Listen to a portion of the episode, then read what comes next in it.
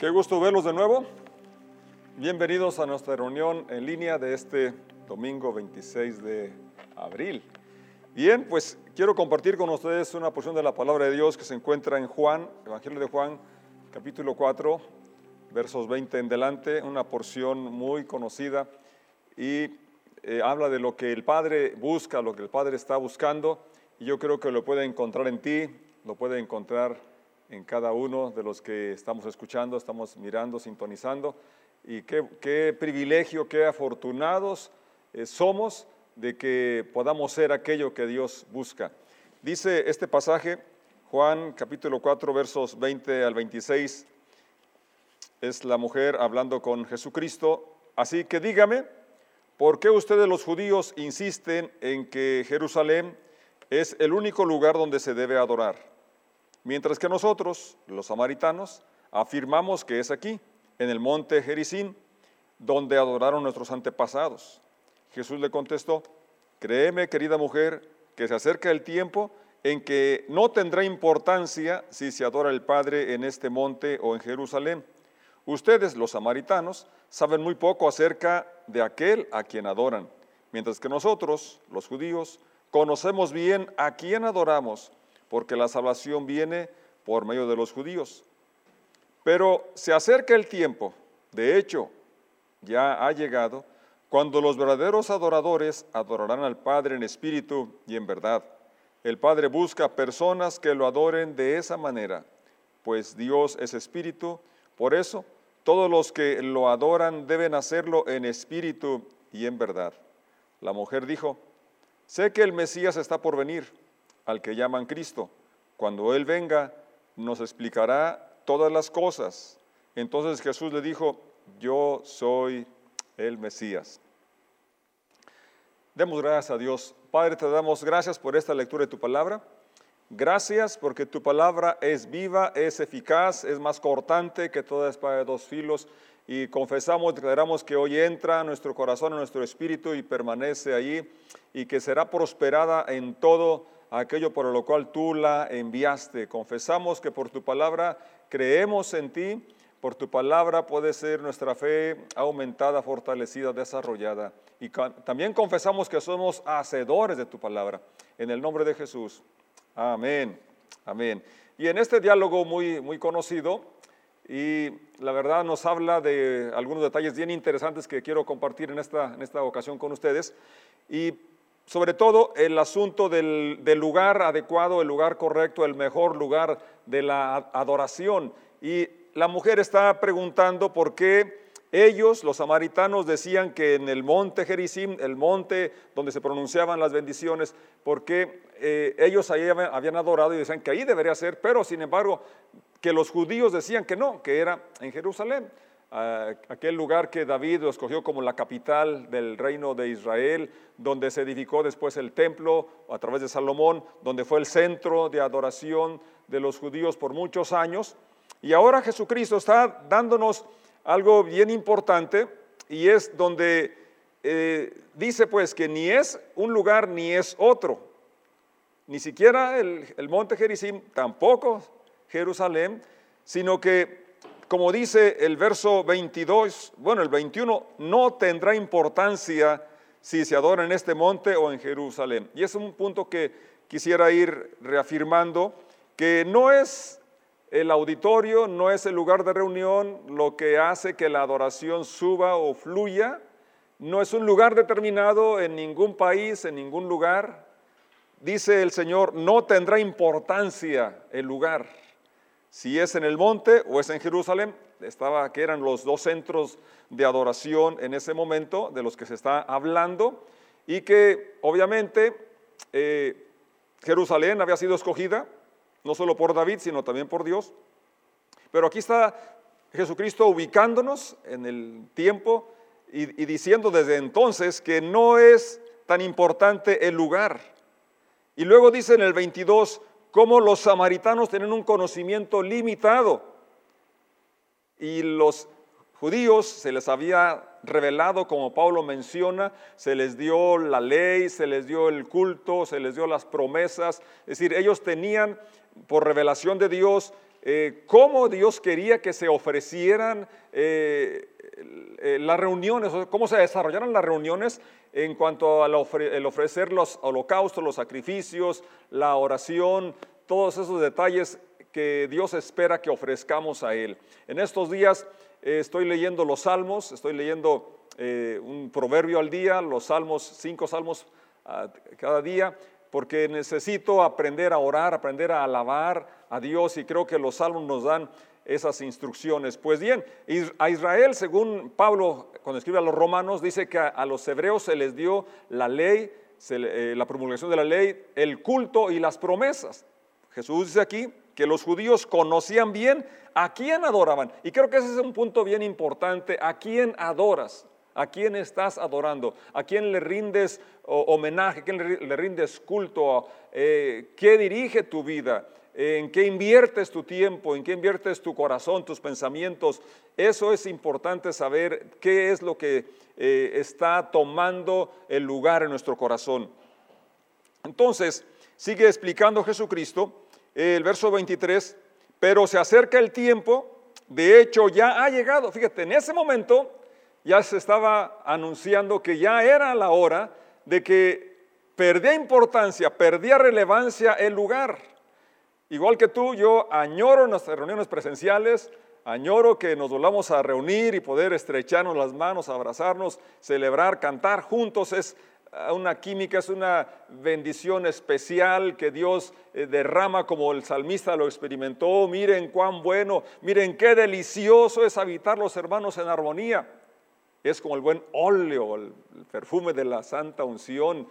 Y dice, allí envía el Señor bendición y vida eterna. Sí, pero no, nuestra vida espiritual no depende de las reuniones, ni del lugar donde nos reunimos, porque seguimos reuniéndonos en casa, estamos ahí con nuestra familia y ahí se cumple lo que Jesucristo dice, donde están dos o tres congregados en mi nombre, ahí estoy en medio de ellos y eso es lo que hace la diferencia en una reunión, que esté Jesucristo, que esté presente y que le demos el lugar que Él merece como el Rey como el Señor de nuestras vidas. Eso es lo trascendente. Entonces, no es el lugar, si es la actitud y saber a quién adoramos. Conocemos bien a quién adoramos, dice el Señor.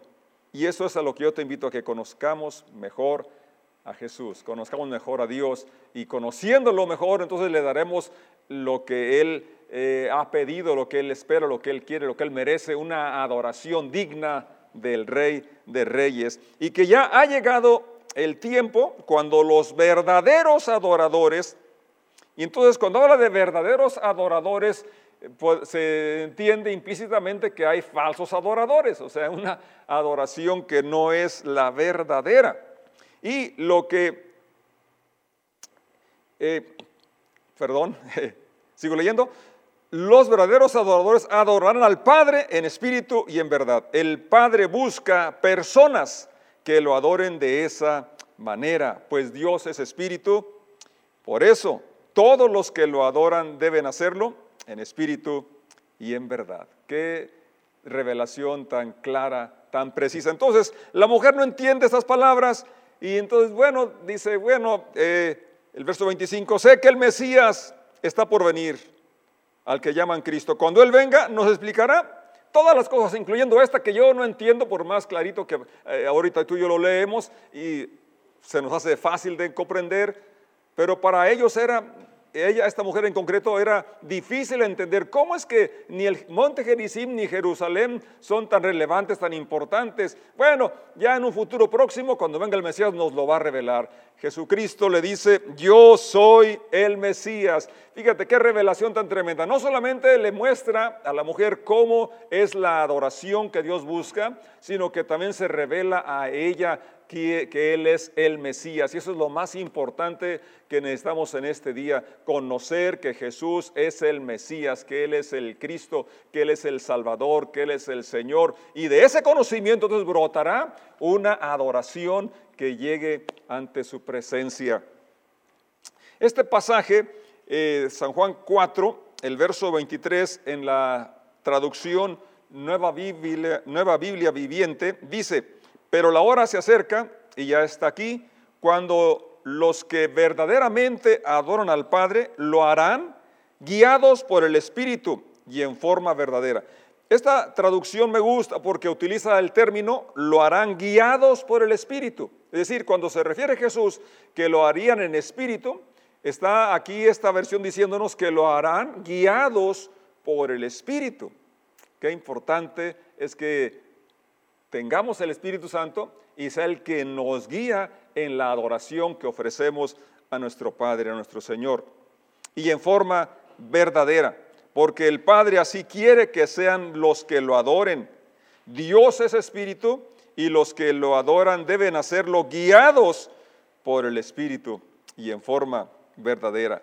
Ese mismo pasaje en la traducción Dios habla hoy, dice el verso 21. Jesús le contestó, créeme mujer, que llega la hora en que ustedes adorarán al Padre sin tener que venir a este monte ni ir a Jerusalén. Solamente lo cito para recalcar que no es el lugar, sino el conocer a quien adoras, la forma como lo hacemos, la actitud que lo hacemos, y me anticipo a decir que no es un momento, no, es, no se reduce a la reunión que tengas en, en este momento en tu casa o en un lugar, lo que hacíamos antes en reunión presencial, y que espero que lo hagamos pronto de nuevo, no se reduce a eso la adoración, sino que es un estilo de vida, una forma de vida que agrada a Dios, que honra a Dios las 24 horas del día, los 7 días de la semana. No tienes, no se, no se reduce a un lugar, no tienes que venir a este monte ni ir a Jerusalén. No tienes que esperarte a que se reabran los auditorios, a que se reabran los lugares de reunión. No, ya hoy, hoy tú y yo podemos ser aquellos que busca el Padre, que le adoramos en espíritu y en verdad, que le adoramos siendo guiados por su Espíritu Santo. Verso 21 en esta misma traducción dice, créeme mujer, pronto llegará el tiempo cuando para adorar a Dios Nadie tendrá que venir a este cerro ni ir a Jerusalén. Dios es espíritu y los que lo adoran, para que lo adoren, ¿cómo se debe? Tienen que ser guiados por el espíritu. Me gusta cómo aquí añade este término, tienen que. Es decir, para adorar en espíritu necesitamos, se requiere ser guiados por el Espíritu Santo. Se acerca el tiempo en que los que adoran a Dios el Padre lo harán ¿Cómo se debe. ¿Cómo? Guiados por el Espíritu, porque así es como el Padre quiere ser adorado. Y ese tiempo ya ha llegado. Las circunstancias nos obligan a hacer lo que siempre deberíamos haber hecho. Tener en nuestra casa esa reunión donde podemos unirnos a orar, podemos unirnos a leer la palabra, podemos unirnos a cantar como familia y, tener eh, lo que le llaman el altar familiar y tener lo que siempre desde la antigüedad, Deuteronomios nos habla cómo eh, Dios le, habló a Israel que esas palabras que les hablaba deberían estar en su corazón y deberían hablar de ellas desde al levantarse, al salir, al entrar, al acostarse. Es decir, en toda ocasión deberían estar repitiendo aquellas buenas palabras que Dios les había dado. Y creo que hoy necesitamos eh, recordar esas instrucciones y no creer o pensar que la adoración es en un lugar exclusivo o un lugar determinado, sino que puede ser en nuestra casa, y qué bueno que así es, y puede ser cuando vas en camino, donde quiera, podemos adorar a Dios y disfrutar su presencia, disfrutar la manifestación de su presencia allí en nuestros hogares. Cuando Jesucristo habló con Nicodemo, nos relata el capítulo 3 de Evangelio de Juan, él le dijo que era necesario nacer de nuevo, nacer del Espíritu, nacer de agua y de Espíritu. Y ahí cabe lo que Dios dice o que está buscando que le adoremos en espíritu. Necesitamos experimentar ese nuevo nacimiento que, se, que opera Dios por su espíritu, nacer del espíritu, nacer de nuevo. Necesitamos ser guiados por el Espíritu Santo y también Corintios, Pablo escribe a la, eh, a la iglesia en Corintios, su primera carta, capítulo 2, verso 11, nadie puede conocer los pensamientos de una persona excepto el propio espíritu de esa persona. Y nadie puede conocer los pensamientos de Dios excepto por el propio espíritu de Dios. Entonces, para adorarle en espíritu, necesitamos ser guiados y para, para ser guiados primero necesitamos nacer, haber nacido del espíritu. Y después ser guiados por el espíritu Conociendo los pensamientos de Dios, sabemos qué es lo que a Él le agrada y esto se logra solamente a través del propio Espíritu de Dios. Y lo más alentador es que Él nos ha dado su Espíritu, Él nos dejó su Espíritu. Dijo, no los, me voy a ir, pero no los dejaré huérfanos, vendré a vosotros. Qué privilegiados somos. Entonces, la adoración es una actitud es un estilo de vida, es una intención, intención interna del corazón que implica obediencia, implica servicio, implica rendición. Y todo esto motivados por amor, porque es lo que, es lo que Él ha dicho, que le amemos con todo nuestro corazón, con toda nuestra mente, con toda nuestra alma y con todas nuestras fuerzas. Incluye todo nuestro ser, todo lo que somos y hacemos. En verdad, es en espíritu y es también en verdad. Es decir, algo real, algo sincero, algo auténtico, en contraposición con la apariencia, con la hipocresía que tanto detesta Dios, eh, con aquello eh, que es solamente eh, que se reduce a una ceremonia o que se reduce a un momento y después se vive la vida ajena a, los preceptos y a la presencia de Dios. No, en verdad es que incluye no solamente el momento de, estar reunidos, sino que es una manifestación continua de nuestra reverencia, de nuestro amor, aquel que nos amó y nos lavó con su sangre preciosa. Esto es el privilegio que tenemos en estos, en estos días. En el Éxodo capítulo 34 nos relata un acontecimiento muy impresionante cuando Moisés sube al monte cuando se le dan las tablas de la ley y que está delante de Dios 40 días, 40 noches. Y dice eh, textualmente eh, este pasaje, verso 28, Moisés se quedó en el monte con el Señor durante 40 días y 40 noches, y en todo ese tiempo no comió pan ni bebió agua. Y ahí el Señor escribe los mandamientos en las tablas de piedra. Pero aquí quise citar esto porque qué, qué tan satisfactorio es estar en la presencia de Dios. Moisés estuvo 40 días y no solo una ocasión, sino que después otros 40. Y aquí, al menos en esta vez, dice que no comió ni bebió, quién sabe si ni durmió, porque estar en su presencia satisfacía sus necesidades no solo espirituales, no solo emocionales, sino también las físicas de alimento y de agua tan esenciales para la vida humana, la vida natural. Qué importante es que separemos un tiempo donde exclusivamente estamos en su presencia, al leer su palabra, al orar, al hablar con Él, al dejar que Él nos hable por su espíritu y por la lectura de su palabra y compartir de estas verdades. Pero el punto por lo que cito este pasaje es porque después de esos 40 días, eh, cuando Moisés desciende, ahora su rostro es otro, es, transformado, es impregnado de, la presencia de Dios. En lugar de, bajar débil, en lugar de bajar demacrado, baja con tanto vigor que incluso su rostro brilla de tal forma que, que las personas cuando lo ven tienen temor. Y él tiene que ponerse un velo, dice el verso 33, cuando Moisés terminó de hablar con ellos, se cubrió el rostro con un velo. Se cubrió el rostro con un velo. Entonces, este pasaje más adelante nos habla cómo en Corintios, 2 Corintios, eh, e-, era una, una gloria que reflejaba Moisés, pero era una gloria pasajera y de alguna forma eh, tiene una aplicación que vamos a ver enseguida.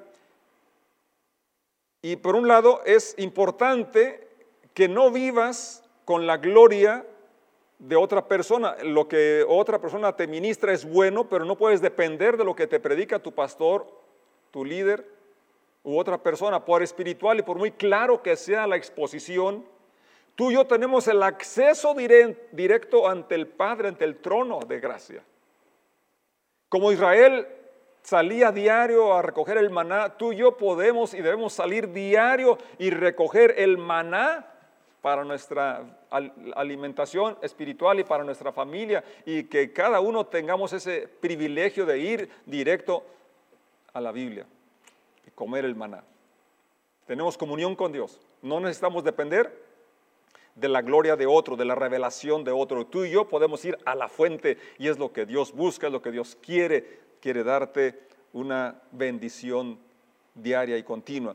Corintios es la segunda carta, Pablo explica en el capítulo 3, versos 12 en delante. Así que teniendo tal esperanza, usamos de mucha franqueza.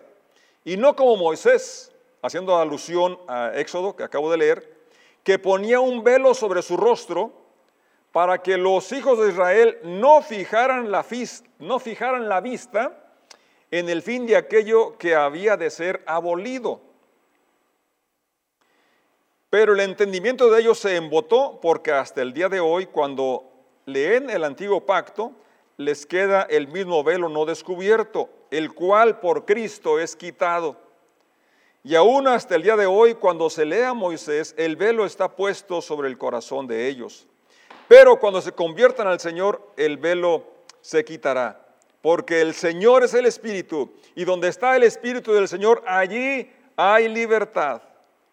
Por tanto, nosotros todos mirando a cara descubierta como en un espejo la gloria del Señor, somos transformados de gloria en gloria en la misma imagen como por el Espíritu del Señor. Qué bendición, qué claro nos dejó aquí Pablo esta eh, exposición.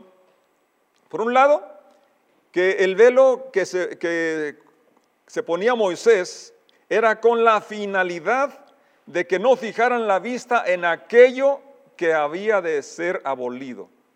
No pusieran la vista en aquello que era temporal. Que no pongamos la vista en un hombre, en un ministerio, en una revelación, sino que la vista ha de ser puesta en Jesús, quien es el autor y consumador de la fe. No vivas a la sombra o a la luz de otra persona, Jesús es la luz que quiere iluminarte y que tú y yo podemos tener ese acceso ante su presencia. Y que el velo, o sea, la, falta de, de revelación o de conocimiento es quitada cuando nos convertimos al Señor.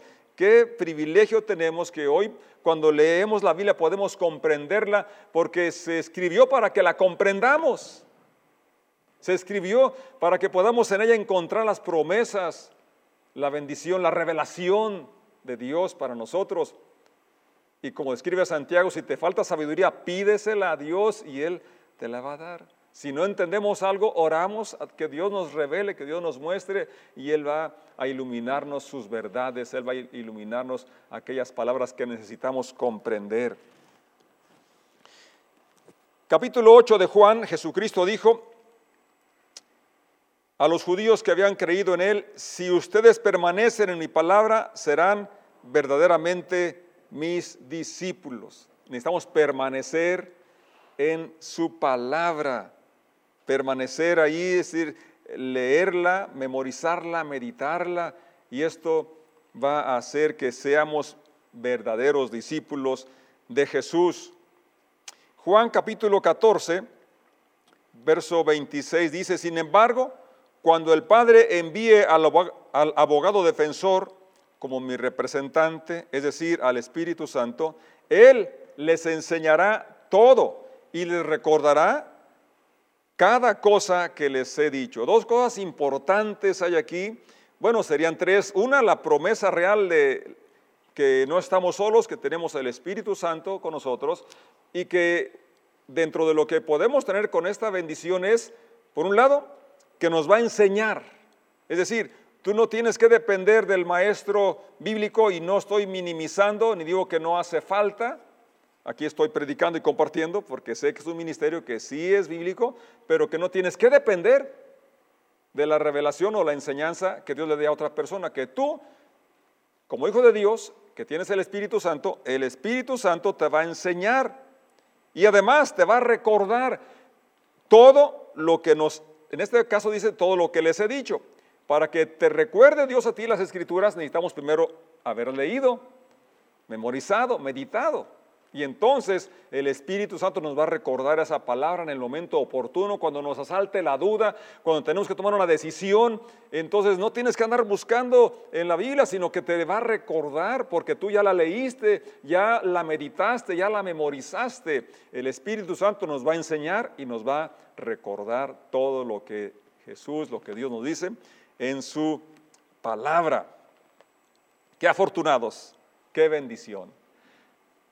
Sobre la importancia de la lectura de la Biblia, que es algo que debe ser eh, de suma importancia en nuestra vida espiritual y que, como dije hace un momento, se nos está obligando ahora a ir a la fuente para no depender de lo que el pastor predica, no depender de lo que otro enseña, es, tan importante que Pedro lo compara como un niño recién nacido que, que, requiere del alimento y dice en su primer carta, capítulo 2, versos del 1 al 3, por lo tanto, desháganse de toda mala conducta, acaben con todo engaño, hipocresía, celos y toda clase de comentarios hirientes. Como bebés recién nacidos, deseen con ganas la leche espiritual pura para que crezcan a una experiencia plena de la salvación. Pidan a gritos ese alimento nutritivo, ahora que han probado la bondad del Señor. No puede ser más claro el énfasis que Pedro aquí nos dice de la necesidad que tenemos del alimento espiritual, de la leche, o sea, la, la Biblia, la lectura, y dice, ahora que han probado la bondad del Señor. Tú y yo lo hemos probado, lo estamos experimentando. Y para poder experimentar una eh, manifestación plena de la salvación, de la presencia de Dios, necesitamos leer nuestras Biblias, leer la palabra de Dios. Jeremías en su capítulo 15, verso 16, dice unas palabras tan preciosas. Cuando descubrí tus palabras, las devoré son mi gozo y la delicia de mi corazón, porque yo llevo tu nombre, oh Señor, Dios de los ejércitos celestiales. Dice ese mismo pasaje en la Reina Valera, fueron halladas tus palabras y yo las comí. Y tu palabra me fue por gozo y por alegría en mi corazón, porque tu nombre se invocó sobre mí, oh Señor Dios de los ejércitos. Qué palabras, qué expresiones. Y si tú conoces la historia, sabes que Jeremías vivió en los tiempos más difíciles, en una de las e, etapas más difíciles que experimentó la nación de Israel. Situaciones difíciles que hasta tiene otro libro que escribe él que se llama Lamentaciones. Era tanta eh, la necesidad, era tanta la opresión que vivían como nación, que hay un libro que escribe Jeremías de la misma época y es Lamentaciones. Sin embargo, en ese tiempo de, crisis, de una necesidad extrema, Jeremías dice, fueron encontradas, fueron halladas, es decir, en medio de, quizás su desesperación, su gran necesidad, quizás también de dudas, de limitaciones, obviamente, pudo volver a la palabra.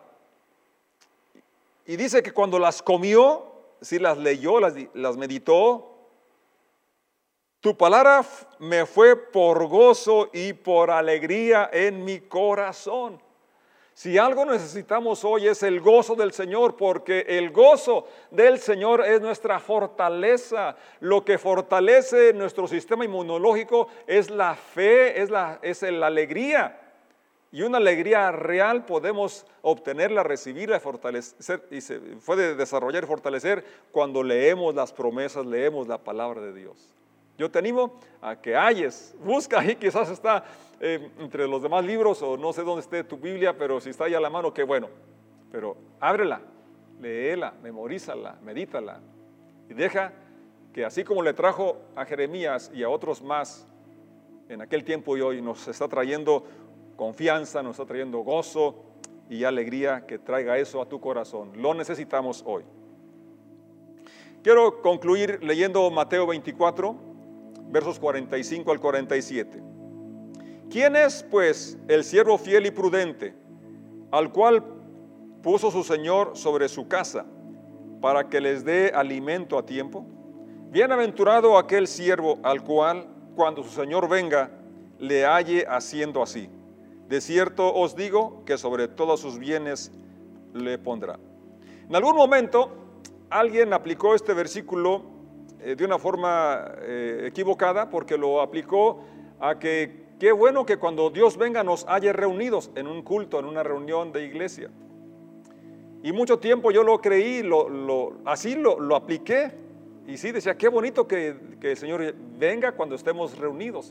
Pero el texto no dice eso, dice que es bienaventurado, que es feliz aquel siervo que cuando su Señor venga lo halle haciendo así, haciendo que dando alimento a tiempo a la casa, a aquellos que están a su cuidado, a aquellos sobre los que tiene influencia, sobre todo si eres un padre de familia, Dios te ha dado esa comisión de que des el alimento espiritual, no solamente el físico.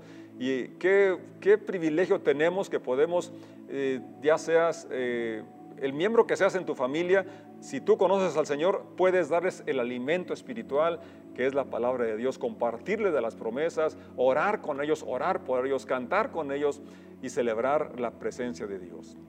Yo te animo a que establezcas, si no lo habías hecho, un tiempo donde como familia puedas orar, puedas leer, puedas cantar y puedas darle a Él la adoración que Él merece y ser lo que el Padre busca, alguien que lo adora en espíritu y en verdad.